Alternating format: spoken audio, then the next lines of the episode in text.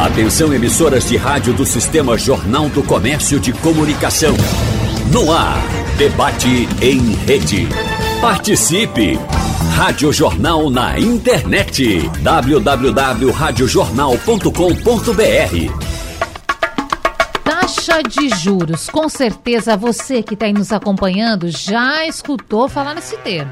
Mas para algumas pessoas, saber quanto se paga ou recebe do valor final do produto ou serviço é um grande mistério. Por isso, no debate de hoje, nós vamos falar com os nossos convidados, especialistas, e saber quais os tipos de juros que são aplicados aqui no Brasil e como essa taxação impacta a vida do trabalhador e a economia brasileira de maneira geral. Para isso, nós convidamos Rafael Lima, ele que é economista da Federação do Comércio de Bens, Serviços e Turismo do Estado de Pernambuco, FEComércio. Rafael, um prazer recebê-lo aqui nesta manhã. Seja bem-vindo. Obrigado, prazer é todo meu. Muito obrigado pelo convite. Vamos, vamos esclarecer essas dúvidas aí. Com certeza, inclusive tendo em vista diversos aspectos da sociedade, aí diversos setores melhor da sociedade, é essa participação também que você traz hoje para a gente, porque não é só lá na minha casa, na dificuldade de comprar os alimentos, que a, que a taxa de juros impacta, mas em diversos setores, né, Rafael? Perfeitamente, tanto no comércio de bens, serviços e turismo, até o agronegócio, a indústria, todos os setores são influenciados pela taxa de juros. Vamos explicar tudo isso daqui a pouquinho para o nosso ouvinte. Também com a gente, Osângela Sena, ela que é economista do Departamento Intersindical de Estatística e Estudos Socioeconômicos, o DIESE, aqui em Pernambuco. Um prazer também recebê-la. Bom dia. Bom dia, Natália. Bom dia a todos os ouvintes. É, agradecer primeiramente o convite de estar aqui discutindo né, sobre um tema muito importante, é, é muito pertinente nesse debate principalmente para esclarecer a população, né, como é, é, essa situação dos juros afeta no dia a dia, né? Então, é, agradecer essa oportunidade e vamos ter um debate bastante proveitoso. A gente que agradece pela possibilidade. E para fechar esse nosso trio hoje, eu já dizia lá no Instagram, Trio importante, trio de ferro hoje aqui com a gente, viu? Sandro Prado, ele que é economista, professor também da Faculdade de Ciências da Administração da Universidade de Pernambuco. Prazer sempre tê-la aqui com a gente. Bom dia. Bom dia, Natália. É um prazer estar aqui com você no debate, com os meus colegas Osângela Sena e Rafael Lima, representando duas instituições importantíssimas né, para a sociedade brasileira. E quem está nos ouvindo agora, a gente vai tentar decodificar da maneira mais simples e mais fácil possível para que todo mundo entenda realmente o que, que é essa tal taxa de juros, principalmente a Selic, impacta na vida de todos. Perfeito. E dito isso, gente, eu preciso dar um recado aqui. Estamos ao vivo na Rádio Jornal Recife, Rádio Jornal Caruaru, Rádio Jornal também Garanhuns. Você pode e deve participar mandando a sua dúvida, a sua questão para o nosso WhatsApp 991478520 e também no Instagram. Nós estamos com imagens, já tem muita gente lá nos assistindo. Aproveite esse canal também para tirar as suas dúvidas. A gente vai trazendo aqui as perguntas ao longo do programa. Sandro Prado já começou falando de Selic. E, menino, a gente traz tanta notícia aqui, informação logo 5 da manhã. Olha, 24 horas por dia, mas desde 5 da manhã. Paulo Roberto está aqui na Voz do Povo. E a gente já começa a falar, é Selic, é taxa de juros, é Copom. Aquele universo que muitas vezes parece que está muito distante das pessoas. Vamos começar explicando o que é Selic, Sandro Prado? Pois é, e não está distante, né, Natália? Porque a gente. É, uma coisa que eu acho importante lembrar: antigamente a gente só tinha quase que um canal de televisão que pegava no Brasil todo, que era a Rede Globo de televisão. E aí, quando é, tinha aquele noticiário de economia, sempre tinha algo que estava, por exemplo, dívida externa, inflação, e agora a bola da vez nos todas as formas de mídia que a gente tem é a taxa de juros Selic. Só que para quem olha fala, pô, que coisa estranha. Porque se a taxa de juros está 13,75% ao ano, mas eu peguei um dinheirinho ali no cheque especial e estão falando que é mais de 400% no ano, Ué, como assim? As pessoas ficam muito em dúvida em relação a essa taxa de juros é Selic, que é a taxa de juros referência para todas as outras taxas de juros. E aí o que, que acontece? Quando a gente vai comprar, por exemplo, um, uma, uma, fritadeira nova, um airfry que todo mundo está afim, e vai dividir em seis vezes porque não tem dinheiro para comprar à vista, você está pagando juros ali, porque o dinheiro ele tem um preço.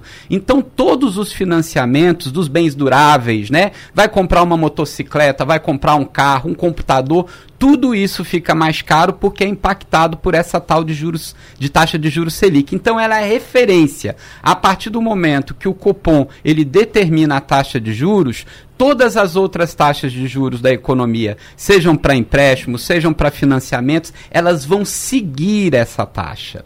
Então, por isso, essa grande preocupação. A taxa de juros Selic é isso, é uma taxa de referência na economia que é determinado pelo Comitê de Política Econômica Monetária, que se reúne oito vezes ao ano entre mais ou menos de 45 em 45 dias. E aí o que que acontece? Um pouco antes deles se reunirem, vem todo esse buchicho, toda essa fala, né, expectativa da taxa de juros. Quando eles estão reunidos, que é uma, sempre uma terça e uma quarta, a próxima agora é dia 1 e 2 de agosto, fica aquela tensão em relação ao que que eles vão definir. Depois que é divulgado, vem todo um burburinho e também uma espera de uma é como se fosse uma carta que eles colocam de como que tá as expectativas e por que que eles tomaram aquela decisão.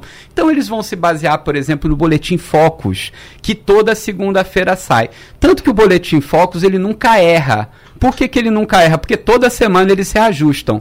Ou seja, olhar o boletim Focus do começo do ano e o de agora, você fica rindo, né? Porque é toda semana eles vão reajustando. Então, esse boletim Focus, a política externa, como estão os outros países, como está a inflação, tudo isso, em tese, é levado em conta por nove pessoas que decidem o destino da taxa de juros do país, sendo que um deles é o tal do presidente do Banco Central. Eu estava mesmo pensando, quem são essas mentes pensantes que definem tantas, tantos detalhes da nossa vida e que tem impacto tão importante?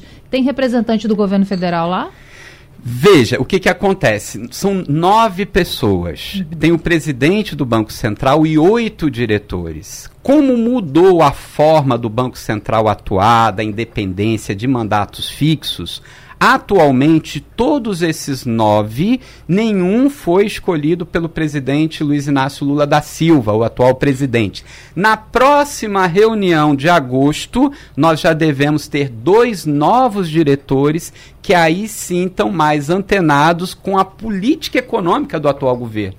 Então, quando se tem uma ruptura de um governo extremamente neoliberal, como foi o governo Bolsonaro, onde Paulo Guedes influenciou tudo, porque inclusive ele estava presente no Comitê Monetário Nacional para determinar qual seria a inflação desse ano, a gente tem um resquício de uma política neoliberal com o presidente Lula, que ele é praticamente, digamos, um neodesenvolvimentista. Ele é um, um, presidente que lembra Getúlio Vargas, que lembra Juscelino Kubitschek, que lembra os primeiros anos do regime militar, ou seja, uma política de desenvolvimentismo. Para você ter políticas dessa, você precisa que várias ações sejam coordenadas para o crescimento econômico. E aí vem uma história. Taxa de juros exorbitantemente altas, como é a brasileira, ela inibe o crescimento. Aí fala, mas 13,75 é alto, o que, que é baixo? Uhum. Depende da inflação.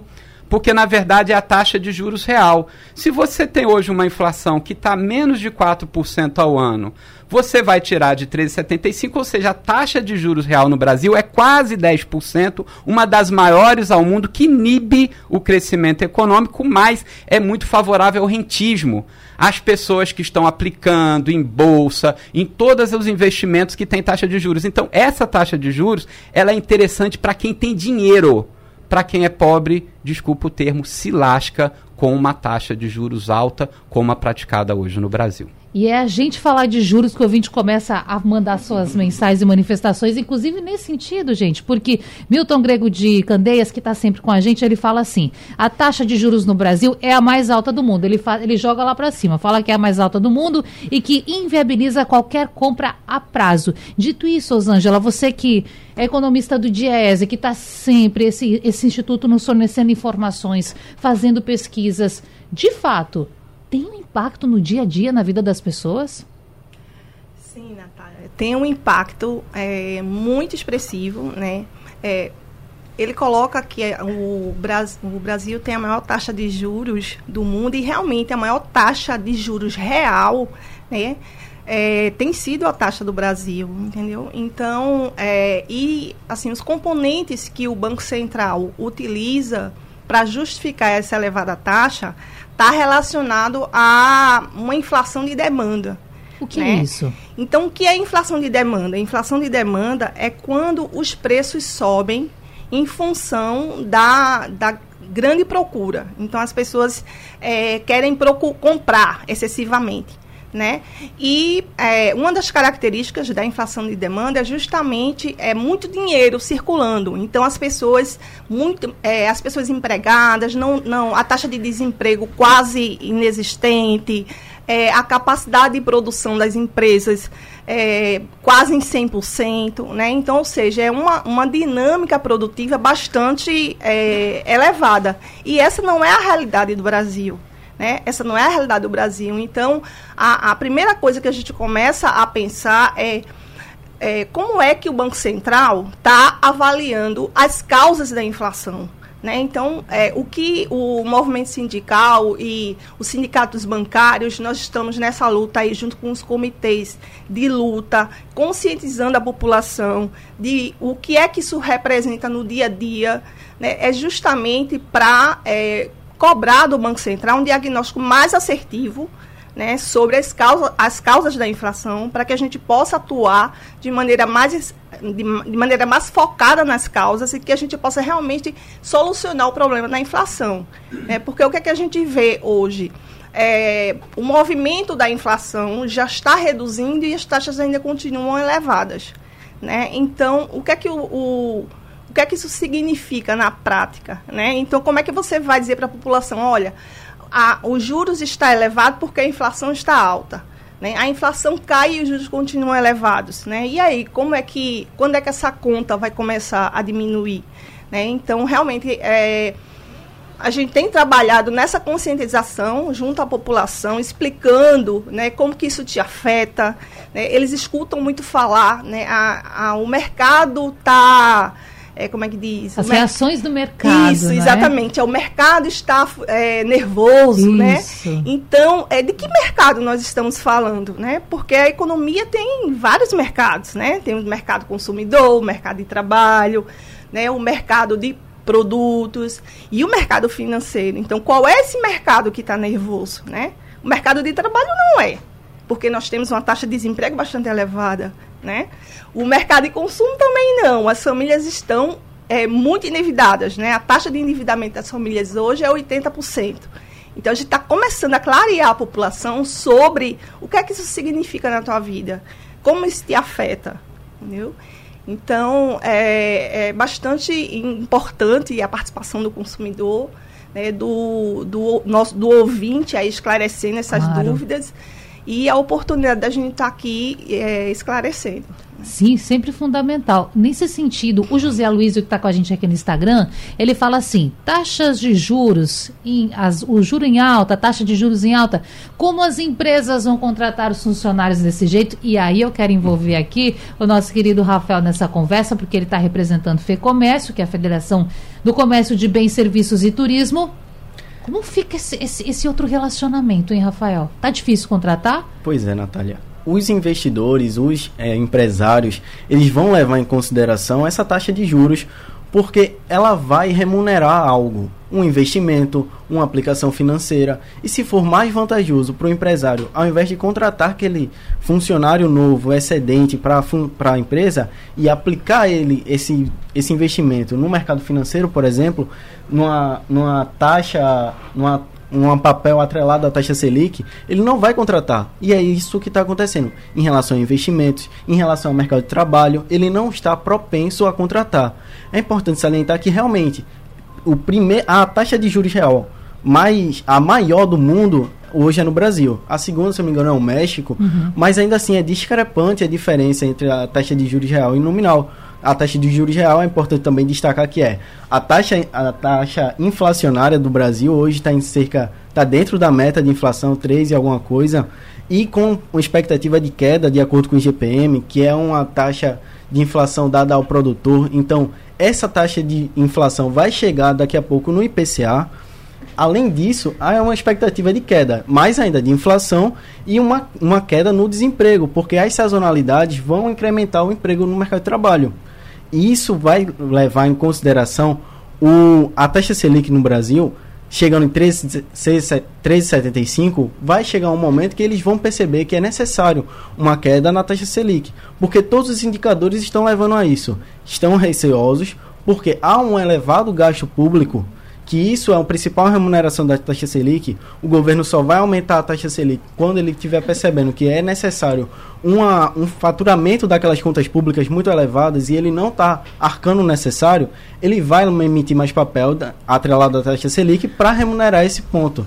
E aí é um ponto que o governo tem que levar em consideração. Os gastos públicos, eles estão elevados, ainda assim, para justificar a taxa Selic, mas esse ponto deve ser revisto com, com o arcabouço fiscal que lançou agora no, mei, no, no primeiro semestre do ano e le, vai levar em consideração quando for fazer, quando fizerem em agosto a próxima reunião do Copom, que é o Conselho Monetário Nacional, composto por é, pelo presidente do Banco Central, indicado realmente pelo governo anterior, mas esse próximo semestre, nesse próximo, próximo semestre, já contará com dois do governo, sendo eles um que estava agora fazendo o arcabouço fiscal, que é Gabriel Galípolo, e ele participará desse momento onde os pontos levados pelo governo vão chegar pela porta-voz de Gabriel. Então esse é um ponto que é muito interessante levar em consideração. Agora, são pontos levados como sugestão, porque muitas vezes o ouvinte pode estar pensando assim: peraí, quer dizer que o governo, então, quer ter a gerência total do assunto, quer mandar em como vai ser. Inclusive, teve um ouvinte aqui fazendo uma crítica, dizendo que taxa Selic é uma, é uma narrativa, que o povo não utiliza a taxa Selic. Mas, mas, de fato, vamos lá. Importante falar isso, porque no começo desse governo, o governo Lula, a gente percebeu alguns ruídos com o Banco Central, falas do ministro Haddad, falas do próprio presidente, que continua insistindo nesse tema até hoje e pedindo também a redução. Mas, gente, qual de fato é o poder do governo neste momento ou em qualquer outro momento na nossa atual política para definir quanto vai ser os juros? Hein, Sandro? Pois é, veja só. Quando o governo tem esse poder, desculpa te interromper. Pois é, vamos, vamos lá. Quando fala da tal da independência do Banco Central, é independência do quê? Tá? Então isso, na verdade, foi uma criação de uma narrativa em um governo neoliberal. Ah, todos os países do mundo mais importantes têm Banco Central é, independentes. Não, isso não é verdade grandes economias do mundo não têm o Banco Central independente, porque o Banco Central ele tem que estar tá atrelado às políticas econômicas daquele atual governo. Independente da gente estar tá falando de Lula, de Bolsonaro, isso apenas é um detalhe. O que acontece é que a política monetária que é uma das principais políticas econômicas que se tem, além da fiscal, da política de rendas, da política comercial, ela tem que estar tá atrelada aos caminhos que o governo pretende seguir.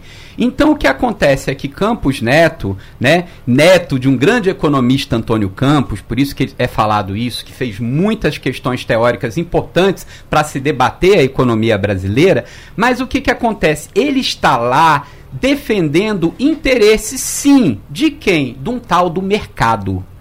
Só que o mercado ele tá nem aí para a população. Nós somos 203 milhões de brasileiros e não meia dúzia de brasileiros cientistas, não um governo que tem que estar tá focado em pessoas ricas. As pessoas que têm poder, elas têm interesse sim em taxa de juros alta porque estão ganhando com rentismo, com aplicação. Então hoje está na moda, ah, eu vou ganhar dinheiro sentado no meu computador aqui, apostando na bolsa de valores, vendo a taxa de juros Selic. Isso não pode acontecer. Essa poupança que as pessoas têm o ato de poupar, ele tem que vir para atividade produtiva. Então, a partir do momento que você incentiva o empresário a não investir, não comprar máquinas, não comprar equipamentos, não investir um novo CD, um centro de distribuição, por quê? Ah, o financiamento do Banco do Nordeste, o, o financiamento do Banco Nacional de Desenvolvimento Econômico e Social está muito elevado.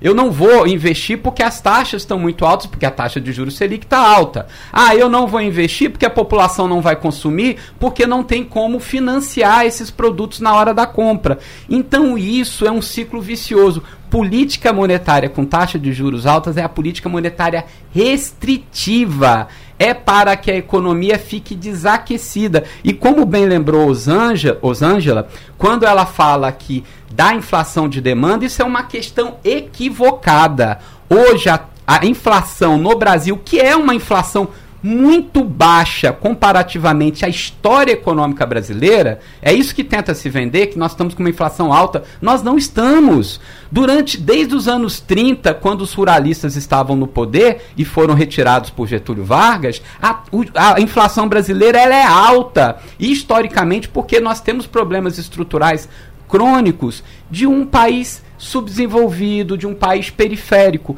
Então, se nós estamos com essa taxa de juros alta, a economia não cresce. A economia não crescendo não aumenta a produção. Se você não oferece mais, a inflação aumenta. Então é um equívoco dizer que hoje a inflação brasileira é uma inflação de demanda. Quando alguém está dizendo isso, ele está falando para você que está nos ouvindo que ele vai fazer o máximo para que você não consuma para que você pare de gastar dinheiro. Mas como que você vai parar de gastar dinheiro se você está precisando de consumir? Nós estamos num país capitalista de consumo. Então, como assim? Você vai ficar vendo as coisas na televisão, todo mundo falando para você consumir e não vai consumir o básico? Então, não tem como a gente estar tá com uma política monetária restritiva se nós queremos retomar o crescimento econômico. Nós precisamos da retomar o desenvolvimento econômico, porque o crescimento brasileiro nos últimos anos ele foi ridículo. E com um crescimento econômico ridículo, a gente não tem o que? Trabalho para as pessoas. E como nós já temos um desemprego estrutural causado principalmente pelas novas tecnologias, o Diese só vai estar tá falando: tem muita gente desempregada, cada vez nós precisamos de um salário mínimo menor, então nós precisamos de estar tá conectados. É verdade. E aí o Banco Central Independente significa que ele está ainda com uma política neoliberal do governo passado, não uma, uma política de desenvolvimento econômico desse ano. E é isso que está acontecendo. E você vê, Rosângela, uma perspectiva de mudança quando o assunto é essa independência? O que você percebe desses meandros da economia brasileira? Será que a gente pode discutir isso um dia? É, é, Primeiro, a gente precisa esclarecer o seguinte, né? Então, o fato do Banco Central ser independente não lhe tira a responsabilidade né, sobre a sua atuação. Né? Então, o que é que acontece? É, é, a função do Banco Central é controlar né, para que a inflação não atinja a meta pré-estabelecida.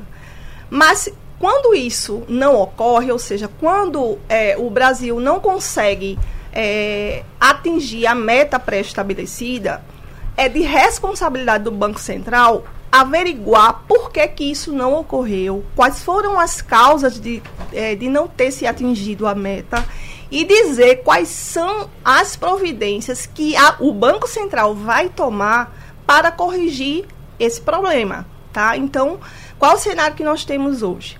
É, o Brasil com a maior taxa é, de juros básicas. É, o diagnóstico do Banco Central é de inflação de demanda, né?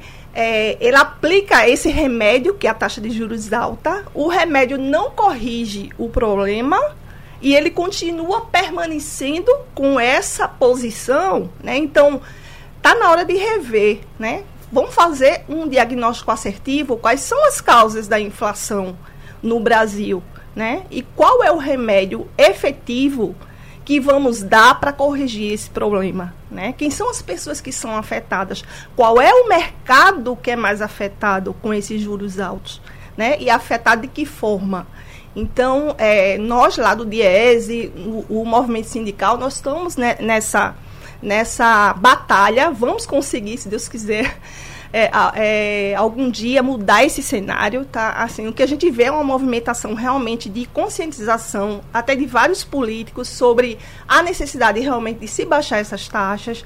Né? Então, vamos ter um, é, já estamos percebendo um movimento ainda que lento, mas no sentido de se conscientizar sobre melhorar a vida das pessoas.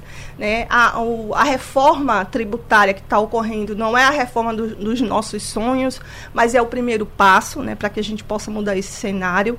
Então, é, a nossa expectativa é positiva, porque nós somos né, é, otimistas, mas assim a batalha ainda é grande, né? Temos Sim. muito que avançar ainda. Vamos dar esse cenário. Claro. E esse cenário, Rafael, de incerteza, de certa forma, leva também insegurança para as empresas, para esses investidores? O que, que você percebe no dia a dia? Com certeza leva insegurança para os investidores e para os empresários. Isso porque o que acontece? A taxa Selic alta, ela restringe o consumo restringe o consumo, restringe a receita da empresa. Ela não vai conseguir investir, aplicar em novas plantas de investimento na, na, na sua empresa, contratar funcionários, ter outras estratégias de marketing, de, de, propaganda que ele não vai conseguir aplicar porque a taxa Selic está restringindo aquele, aquela aplicação. Isso porque ele, ah, tendo a a demanda entre escolher entre aplicar e ganhar 13,75 ao ano e aplicar e ganhar 10, ele vai escolher o 13 naturalmente. E isso leva a uma restrição ao, do consumo. Quando ele vai chegar no financiamento e precisar comprar uma máquina nova, uma aplicação nova, ele não vai conseguir porque esse financiamento vai ficar muito caro. Quando ele chega na instituição financeira, a remuneração tem que ser pelo menos, no mínimo, 13,75 ao ano. Isso vai onerar muito ele. Quando chega ao consumidor final e ele vai querer comprar, por exemplo, um automóvel, uma moto, um carro, ele não vai conseguir novamente porque uma taxa Selic está muito alta. E a, a concessionária vai ter que, no mínimo, remunerar esses 13,75. No final, quando ele financia em 60 vezes uma moto, ele paga uma, um, duas, duas e meia. Isso ele não vai conseguir. Fica com o nome sujo, atinge o endividamento e a inadimplência das pessoas. Ele, no final das contas, aquele bem durável que ele comprou, financiou em 60 vezes a 13, a no mínimo 13,75 ao ano, mas com certeza é muito maior, chegando a 20. Chega, quando olha para o cartão de crédito e entra no, na, na modalidade rotativa, chega até 400% ao ano. Isso é muito oneroso. O consumidor final, chegando, consumiu aquele bem durável, muito elevado, pagando um financiamento extremamente caro. Ele vai chegar no, consumir, no bem não durável, que é alimento, ou então um semidurável, que é vestuário, calçado, e não vai conseguir consumir como aconteceu em sazonalidades que o endividamento muito alto restringiu o consumo da sazonalidade, por exemplo, do São João, ou então do turismo em outras cidades. Isso é extremamente maléfico para essa população, contanto, levando em consideração também que a inflação está realmente em queda, está em 3,75, o GPM também teve deflação no mês passado e o gasto do governo está elevado. Antigamente, o financiamento do governo era feito de duas maneiras, mas mais fortes, não é? Seria o endividamento externo, ele pegava dinheiro emprestado por outros países e é, aplicações financeiras do, do próprio governo. O financiamento externo era o principal, disparado. A dívida pública do Brasil era bizarra de alta. Quando veio o plano real, teve esse ponto de inflexão. E aí a gente percebeu que o endividamento interno, que seria financiado pela taxa Selic, levando a elevações de taxa por endividamentos do governo, teve esse ponto de inflexão, caiu o endividamento externo, elevou-se o endividamento interno, que aí vai atingir principalmente os rentistas, realmente, que eles vão aplicar uma taxa Selic a 3,75 é muito mais vantajoso do que um papel de renda variável que eu não faço ideia de quanto vai remunerar no final do ano. Então é um ponto realmente a se preocupar. O gasto do governo, principalmente por essa reforma tributária, não pode onerar mais o empresário, porque ele já é bastante onerado. PIS, COFINS, ICMS, isso tudo influencia muito o investimento do empresário em contratar, em aplicar investimentos, em, em pensar em outros produtos para levar a população, em até novas tecnologias, isso vai influenciar. Então, realmente, a taxa de Selic elevada vai restringir o consumo, vai restringir o investimento e principalmente o emprego do empresário pernambucano, o emprego que eles escolhe, eles aplicam no, em Pernambuco e aplicam para trazer mais empregados, que hoje realmente é o maior do Brasil. O, a, o desemprego em Pernambuco é o mais alto do Brasil, perdendo é um apenas maiores, perdemos apenas para Bahia. Então está muito elevado e a inflação da a, a taxa de juros realmente influencia esse dado. Deste número final. Bom, assim como a violência, que também tem Bahia em primeiro lugar, depois em Pernambuco, nos indicadores, a gente sabe que esses temas, eles estão muito ligados. Você está desempregado, você está a pessoa por vezes acaba estando numa situação de rua, praticando pequenos delitos. Eu estou generalizando aqui, mas tentando explicar como esses assuntos se interligam. Falando sobre juros na prática, a gente já teve aqui muitas informações, ouvinte tirando dúvida, a gente ajudando, explicando para você o momento que vivemos na economia brasileira, o que é muito importante para entender esse contexto também. E, gente, nessa volta de intervalo, eu gostaria de responder algumas questões aqui dos ouvintes, nós já respondemos algumas, mas para que nós possamos ir pontuando aquilo que está na cabeça de quem nos acompanha. O Paulo Nunes ele fala assim: gostaria de saber se com a diminuição da taxa de juros o meu financiamento de habitação vai diminuir. Pergunto porque desde que financei o apartamento, as mensalidades só aumentam. Aliás, no ato da compra, a Caixa, o banco, não é com qual ele é, firmou esse financiamento, disse a ele que diminuiria mas até agora isso não aconteceu. Pelo contrário, só aumentou. Ele está nos parabenizando por levantar esse assunto. Osângela, a gente pode responder ao nosso ouvinte Paulo essa questão? Sim, é, na verdade, é, com a redução da taxa de juros, assim, uma melhora né, do cenário, o que é que pode acontecer? Ele pode buscar renegociar essa taxa de juros. Né? Então, isso é uma política é, que, vem, que vem quando nós temos é, uma certa concorrência né, no, no mercado de bancos. Né? Então, ele pode barganhar isso, esse financiamento a uns juros mais baixos. Né? Então, ele pode, por exemplo, é, até em bancos privados hoje, dependendo do cenário é, da taxa Selic, você pode barganhar uma taxa menor e refinanciar essas prestações. Então, é uma possibilidade, realmente, quando a gente tiver um cenário né, mais, é, é, mais positivo para isso, entendeu? Então, é, na verdade, a, a, redução da taxa de juros Selic vai proporcionar um ambiente econômico de crescimento, né, um ambiente econômico produtivo. Né? Então a concorrência vai existir, o consumidor vai poder escolher melhor né? onde comprar, a melhor opção de compra, né?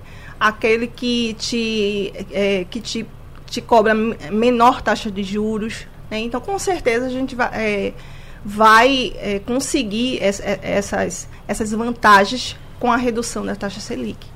E falando nessa redução, nós falamos aqui de financiamento habitacional, estou lembrando da questão dos veículos, dos carros. Programa do governo federal que está em vigor ainda, a gente sabe que tem um limite para ser aplicado, mas houve uma redução nos tributos, os carros estão sendo vendidos com preço menor, mas agora, Rafael, tem ouvinte que pergunta assim: não dava para ter feito isso antes? As empresas por si só não poderiam ter feito isso para fazer essa, essa disputa de mercado, para atrair o seu consumidor? Por que precisou o governo federal se envolver nisso? É, porque o governo federal basicamente pagou uma parte desse valor. E aí ele fez esse incremento, ele completou essa diferença para estimular a população a comprar os automóveis. Hoje, infelizmente, devido a uma taxa Selic muito alta, o financiamento de automóveis está muito elevado. Então é muito caro você comprar carros, comprar motos hoje, porque você paga dois, três carros e aí ainda não consegue pagar, fica endividado, entra na inadimplência. Isso atrapalha muito com uma taxa Selic, a perspectiva da taxa Selic baixa, até mesmo no, último boletim Focus, se eu não me engano, estava chegando em 12% no final de 2023. Isso vai ser muito otimista para o consumidor final. Há uma expectativa realmente que ele volte a, a consumir esses automóveis, porque o financiamento está mais barato e ele vai conseguir agora voltar a consumir esses automóveis. Uma, uma a taxa Selic muito elevada, ele vai restringir esse consumo, principalmente de automóveis, de motos, de materiais, de, de operações, por exemplo, máquinas de construção civil. É, fica muito caro esse tipo de financiamento e restringe o consumo. Então, restringe tanto o consumo da construção civil, restringe o comércio de bens, serviços e turismo, que você não vai conseguir fazer tão barato um empréstimo para, por exemplo, fazer uma viagem, que é comum as pessoas fazerem no, no meio do ano por férias escolares ou no final do ano por sazonalidade. E ainda assim fica muito caro. Quando isso cai, quando essa taxa Selic baixa, os juros do banco do, dos, de instituições financeiras também cai. Isso volta a atrair o consumidor final a chegar lá e pedir, solicitar um financiamento, um empréstimo e volta a consumir, a comprar carros, comprar automóveis, comprar é, itens de maquinários para aplicar na sua empresa. Isso é muito otimista. Fique à vontade. Concluir.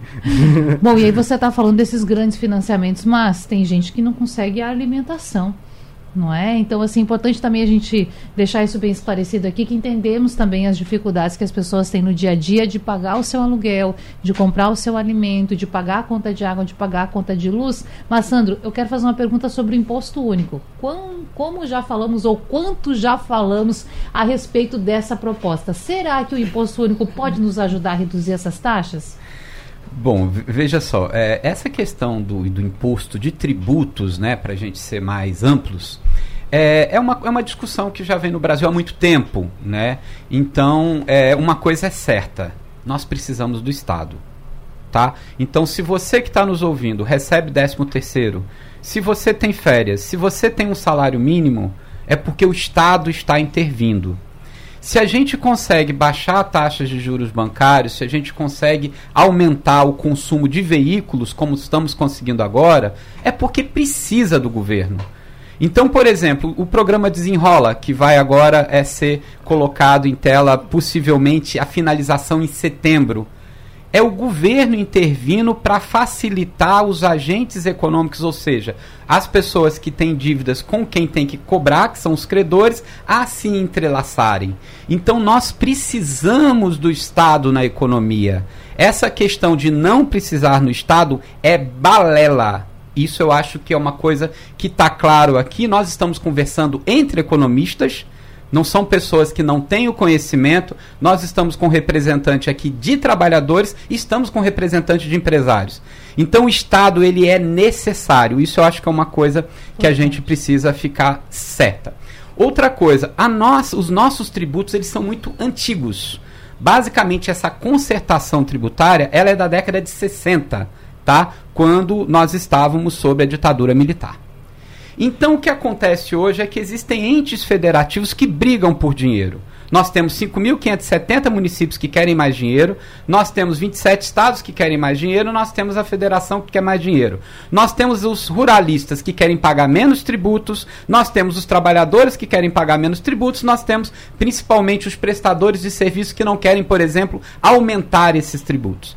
Então, o que se foi proposto era um imposto basicamente único, lembrando a Europa, por exemplo, com imposto sobre valor agregado, que seria o IBS. Hoje nós já vamos ter talvez um dual, né, que seriam dois blocos de tributos. O ICMS, que é um imposto do Estado sobre circulação principalmente de mercadorias, e o ISS, que é sobre circulação de serviço, olha, sobre serviço, como é o caso de você estudar numa escola, ali você vai estar tá pagando ISS. Então, eles estão para fazer um bloco desse e outro de tributos federais, que são algumas contribuições, como PIS e COFINS, e o IPI, que é um tributo federal. Então, assim, a gente fica louco com isso, porque é o seguinte, a indústria paga para o governo federal, o comércio paga de bens paga para o Estado. O comércio de serviços paga para o município. Aí vira esse angu de caroço que eles inventaram e fizeram. E quem fica tonto nisso são as empresas, são os trabalhadores, é quem paga tributo. A gente não sabe de nada. Então uma reforma é necessária para que a gente faça. Uma reforma que evolua. Lembra, o termo reforma não significa que ela é boa. A reforma trabalhista ela não foi boa para o trabalhador. A reforma da Previdência não foi boa para o trabalhador. E a reforma tributária tem que ser boa para os 203 milhões de habitantes. E não os ruralistas que não querem mais pagar imposto rural sobre propriedade. Ou seja, se eles pagam menos, se quem tem jatinho não vai pagar IPVA ou algum tributo, quem vai pagar? A população. Então, essa concertação política para ter justiça tributária, ela é muito importante. Então, eu acho que nós vamos ter uma possível evolução através dessa reforma tributária. Agora, quem está assistindo a Panaceia lá no Congresso Nacional sabe bem a confusão, a desordem e o mau caratismo da maioria, infelizmente, dos políticos que estão lá eleitos pela população. Eles estão lá nos interesses. Olha, eu voto se você me der isso. É aquele toma lá da cá. Isso é ridículo. E isso é visível para toda a população. Eles não estão representando a maioria da população. Então, precisamos de reforma política. Agora, tudo tem que ir para um lado positivo. O problema é que hoje o Brasil está dominado pelo conservadorismo e pelo neoliberalismo pauta de valores ela é muito mais importante que a pauta econômica. E eles colocam na cabeça algumas visões de que algo é fundamental quando não é. Então tem gente falando, ah, mas o Banco Central tem que ser independente, não tem que ser independente. O cara nem sabe o que, que ele está falando. E aí, quando a gente vai comprar arroz, feijão, macarrão, comprar comida para levar para casa, a gente não sabe que aí, ah, olha, com o financiamento mais alto, o proprietário rural ele não conseguiu, por exemplo, colocar energia solar porque as taxas estavam muito altas. Esse custo ele vai passar para os alimentos. Então, quando nós estamos com taxa de juros altas, que é a nossa pauta hoje aqui, todo mundo paga mais caro. Porque quando eu estou comprando arroz, quando eu estou comprando feijão, tem tributo? Sim. Mas tem os custos de produção. E esses custos de produção é que elevam o preço. Nós temos que enfrentar hoje uma inflação de custos, principalmente, e não uma inflação de demanda. Nós precisamos, de alguma forma, também enfrentar um pouco de inflação inicial. Outra coisa, só para encerrar aqui, é o seguinte: por exemplo, planos de saúde. Os preços controlados alguém fez uma confusão aí que o quê? Ah, meu plano de saúde aumentou 9,53% porque é individual.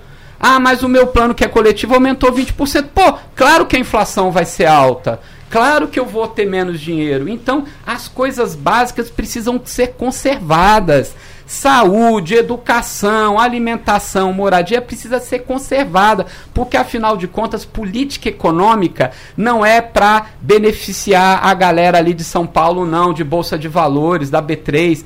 Política econômica é para beneficiar a população. Então, enquanto a gente tiver economistas e jornalistas defendendo um liberalismo econômico e não necessariamente por convicção e sabendo que aquilo não é verdade, a população começa a ficar confusa e hoje há uma grande confusão da população. A gente precisa de taxa de juros baixa, precisa de inflação baixa, precisa que as pessoas consumam. E aí são essas dicotomias que estão acontecendo. Tá? Então, quando, por exemplo, um presidente da República fala enfaticamente, o papel dele é falar enfaticamente. Cabe a gente filtrar, né? tem que ter um posicionamento. E é isso. A taxa de juros está emperrando o crescimento? Está. Com isso, nós vamos ter um alto nível de desemprego? Vamos. E como foi bem colocado, o Nordeste é um dos locais onde tem maior número de desemprego. Em Pernambuco é o segundo maior do Brasil. Óbvio que daqui a pouco a gente pode até ganhar do Piauí para tornar o terceiro maior, mas nós temos uma taxa de desemprego muito grande. Temos que pôr essas pessoas para trabalhar. O Diese está preocupado com isso, a FEComércio está preocupado com isso. Pessoas trabalhando diminui inadimplemento, diminui endividamento, isso. aumenta o consumo e aí nós vamos ter uma economia saudável para todos não apenas para essa galera que está dominando o pensamento na economia, que é uma corrente neoliberal extremamente conservadora com políticas do início do século e principalmente beneficiando alguns grupos econômicos que a gente sabe quem são. Não é quem está aqui, não, não é os pequenos comerciantes aqui de Recife, não, não é o pequeno empresário, não. São grandes grupos que detêm o poder e manipulam políticas econômicas da maneira que eles querem. Enquanto a gente não quebrar esse ciclo vicioso, a população vai padecer por isso. E enquanto isso, pegando ainda gancho de Sandro, a inflação dos custos que Sandro mencionou acaba atingindo essas empresas, essas entidades que são atendidas de certa forma pelo FEComércio, pela FEComércio. Pois é, Natália. A, a inflação de custo que ele falou, a inflação que é o custo daquele empresário em produzir aquele bem. Então tem a inflação de custo, a inflação inicial que ele comentou é a expectativa de inflação daquele período. Então, o medo que eu tenho entre como consumidor que aquele bem é aumente de preço vai fazer com que aquele bem aumente de preço. A, expectativa de inflação faz ela girar, então ela cresce pela expectativa. Já a inflação do custo é o custo de produzir aquele bem, o aumento do preço em produzir aquele bem, seja por um aumento salarial ou então algum um, algum choque de oferta que acontece na, na economia internacional faz com que o, a, aumente o custo de produção daquele bem, chegando na ponta para o produtor, ponta, é ao consumidor, exatamente. Perfeito. E isso é um ponto que tem que ser levado em consideração quando, vai, quando pensamos em taxa Selic. Porque a inflação da taxa Selic, ela tem que visar, e isso já está no site do Banco Central, que é a, o equilíbrio financeiro e o equilíbrio fiscal equilíbrio monetário, na verdade, perdão, o equilíbrio monetário do Brasil. Então, se há uma expectativa de inflação inicial elevada, se há um aumento de inflação de custos, ele tem que levar em, considera em consideração no, na reunião do Copom. Além disso, tem que se levar em consideração também que um elevado gasto do governo também tem que remunerar pela taxa Selic. Porque se tiver um gasto elevado do governo e ele tiver com uma, inflação, uma taxa Selic baixa, ele não vai conseguir pagar essas contas, porque é um modo de financiamento da dívida pública. Então isso tem que ser levado em consideração quando for levado ao Copom a reunião que há uma expectativa em agosto de redução dessa taxa. Há uma expectativa de 5 ou 20, 0,25, 0,50 ou 0,25 de queda dessa taxa na última ata do Copom. Mas ainda assim, com a expectativa, mesmo que residual, dessa, do arcabouço fiscal, de que os, os gastos públicos tenham um equilíbrio mais é, seguro hum. para os próximos anos. Então, a partir disso, realmente, o Copom vai levar em consideração e a cair com essa taxa de juros. Mas ainda assim, o empresário do comércio, o empresário do serviço não pode ser onerado como a gente estava discutindo agora com em relação à reforma, à reforma tributária.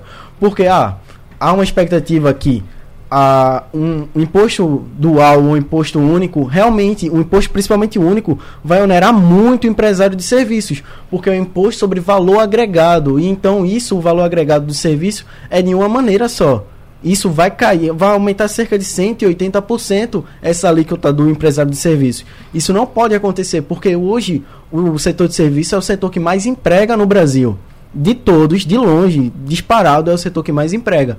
E um aumento da carga tributária nesse nível vai fazer com que chegue lá na ponta. O empresário não vai conseguir mais empregar no Brasil, aumento do desemprego, aumento da taxa de violência, aumento do, do emprego informal, que é extremamente danoso para a população. Isso não pode acontecer, por isso que existe uma resistência um pouco maior no imposto único, no, imposto, no IVA, né, o imposto sobre valor agregado, Sim. que não pode chegar ao, ao empresário. E você que está com a gente olhou para o relógio sabe, sim, estamos com o tempo estourado. Por isso eu quero rapidamente agradecer muito por esse debate a Sandro Prado, Rafael Lima, Osângela Sena. Gente, muito obrigada. Quero deixar claro vocês agradecerem também. Mas Osângela tem um recadinho, é isso? Isso. É, só para complementar aqui a fala dos colegas, é, uma da, das, das observações que a gente percebe dessa desconexão do Banco Central com a realidade brasileira é que recentemente saiu o índice de inflação, o IPCA, e o, um, o pequeno aumento que houve foi justamente dos reajustes de, das taxas de energia elétrica, de Compes, ou seja, de preços que são regulados. Né? Então, é, como o Sandro falou, ou seja, a gente percebe uma inflação de custos, não é uma inflação de demanda. Né? Então, essa desconexão se dá justamente por isso. O Banco Central não está vendo o que é que está impulsionando assim, a inflação nesse momento. Né? E outra coisa, os juros, é, a taxa Selic elevada, ela onera os juros da dívida pública. Né? Então, onerando os juros da dívida pública, o governo deixa de investir nos programas sociais para pagar juros da dívida.